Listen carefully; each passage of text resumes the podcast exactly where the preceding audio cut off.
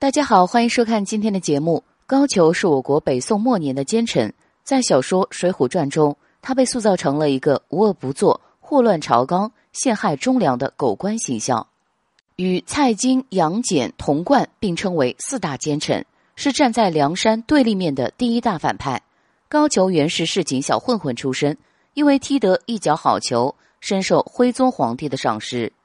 从此升官发财，做了殿帅府的太尉，也就是朝廷禁军的最高军事指挥官，前后长达二十年之久。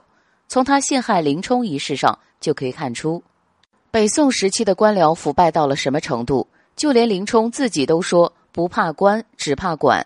一个八十万禁军教头，朝廷的正式官员，都要被一个官老爷生杀予夺，丝毫没有反抗的余地。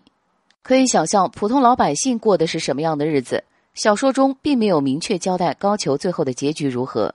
他曾三次带兵征讨梁山，被宋江和吴勇设计捉住。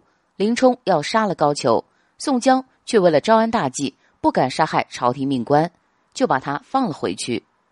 后来宋江等人征讨方腊，得胜回朝，被高俅陷害毒死。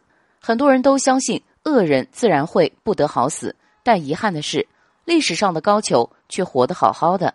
他虽然作恶多端，却因为官职不高，没能入选北宋时期有名的六大奸臣。而且就在靖康之耻发生的前一年，他在开封府病逝，不仅死后极尽哀荣，而且还幸运的避免了让所有北宋官员都生不如死的靖康之耻。